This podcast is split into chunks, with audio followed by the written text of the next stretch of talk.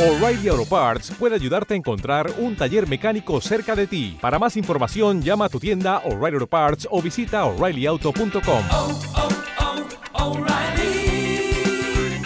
oh, Parts. ¿Qué pasa? Pero qué pa, qué pa, qué pasa. ¿Qué pasa? ¿Qué pasa? ¿Qué pasa? Pero qué pasa, qué pasa.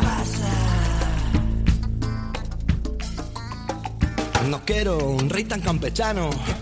Yo quiero un príncipe enano.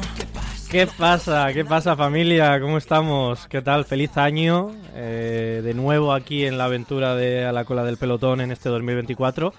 No ha empezado la temporada todavía. ¿eh? Esto es un pequeño regalo, un pequeño adelanto que, que he estado preparando para, bueno, en, en estas semanas un poquito, que ya volvemos la semana que viene, pero bueno, que quería traeros algo de contenido y no olvidarnos de la gente que nos estáis ahí apoyando en el programa de fans, que, que, bueno, vuestro, vuestro apoyo es fundamental, que estéis ahí mes a mes, que nos ayuda a, pagar las cosas, los gastos de- del programa y bueno, ir acumulando un poquito para que podamos eh, pensar en los viajes que tenemos ahí en mente en este año 2024. Año del aniversario de A la cola del pelotón. Se cumplen 10 años. Ya daremos bombo la semana que viene. Haremos un programita para iniciar la temporada. Y bueno, pues eh, ya, ya haremos cositas para este décimo aniversario que tenemos ahí preparadas. Así que nada, llega el momento de, presentaros qué es este programa. ¿Por qué, estamos aquí eh, hablando? ¿Por qué estoy hablando yo aquí solo? Bueno, pues he decidido hacer un viaje a lo que ha sido la temporada 2023. Que si esto os gusta y demás, pues eh, pensaré ya en este 2024 cómo hacerlo mejor. eh, porque la verdad que está siendo una locura y, bueno, ya veréis que va- voy a tener que hacerlo en dos partes. Eh, la parte 1 va a ser esta, la parte 2 intentaré sacarla la semana que viene.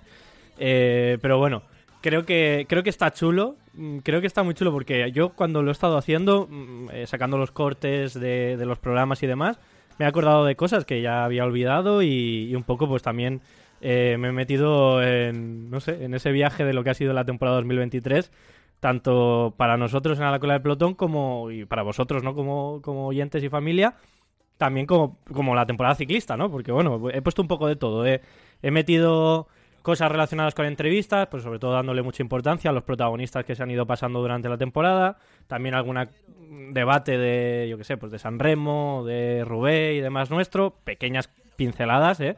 Obviamente. Pero bueno, yo creo que está guay para recordar un poquito. Así que, eh, nada, no, no me quiero entretener más. Vam- vamos a empezar eh, de lleno con, con el primero de, de los puntos. Voy a ser breve ¿eh? en cada intervención, no como, no como esta, porque si no se queda muy largo el programa. Eh, empezamos la temporada eh, hablando de Benidorm, de Benidorm, del ciclocross de Benidorm, la Copa del Mundo de Benidorm, donde bueno, pues estuvimos ahí en Eco, Miconi, eh, Fran, bueno, estuvimos todos, estaba David también García de a de puerto y claro, pues estuvimos alucinando. Eh, así que os dejo con ese- esa sensación que teníamos nada, nada más acabar, porque esto lo grabábamos lunes después del domingo. Estábamos completamente en la nube y hablábamos también con Felipe y Lucía, que por supuesto también estaban en la nube, que habían participado los dos en, en la carrera. O sea, es que lo pienso y, me emociono, se me, ponen los pelos de punta porque, eh, no sé, lo que vivimos el domingo fue algo espectacular. Mm, antes de, irnos con, con Lucía y, y que nos diga ella, vamos, en primerísima persona, cómo se vivió eh, Benidorm, quiero que, que- que deis una puntada un poquito cada uno de, de- qué supuso para, para vosotros eh, este evento, que yo por, pues estoy viciado, ¿no? Estoy viciado porque al final, estando dentro de la organización, se viven quizás las cosas con más intensidad, ¿no? Ese miedo que salgan las cosas mal, que luego sale bien y demás. Pero vosotros, libres, y nadie os va a decir nada, podéis opinar y contar vuestra sensación para que la gente la tenga presente.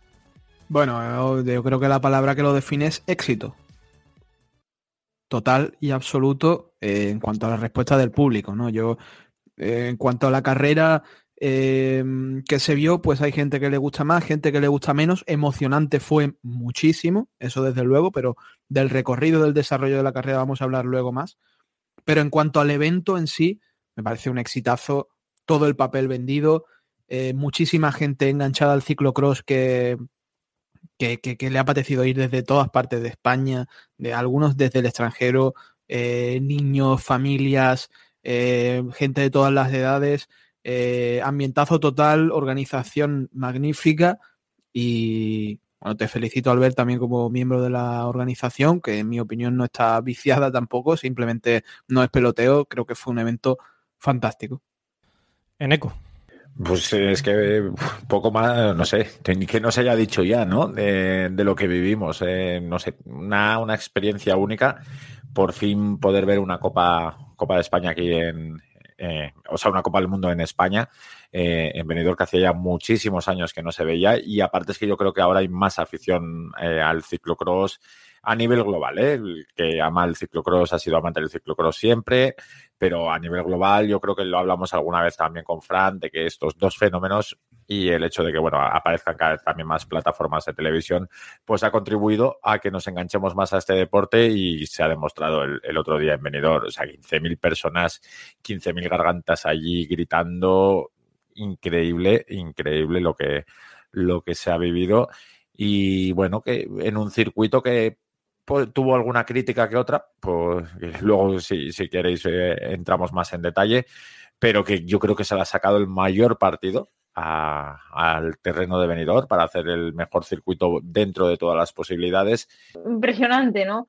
Eh, yo pues corrí muchas copas del mundo, varios mundiales y nunca había sentido lo, lo que sentí en venidor. Eh, la verdad que fue impresionante, había zonas del circuito que ni siquiera entendías lo que, lo que decían porque el sonido era tan alto que, que era muy impresionante y, sabías que, que, tenías que seguir empujando, que seguir luchando y que no podías levantar el pie en ningún momento porque la afición eh, merecía que diéramos el tiempo bien y, y la verdad que me quedé muy asombrada.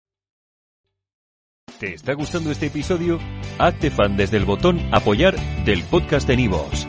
Elige tu aportación y podrás escuchar este y el resto de sus episodios extra. Además, ayudarás a su productor a seguir creando contenido con la misma pasión y dedicación.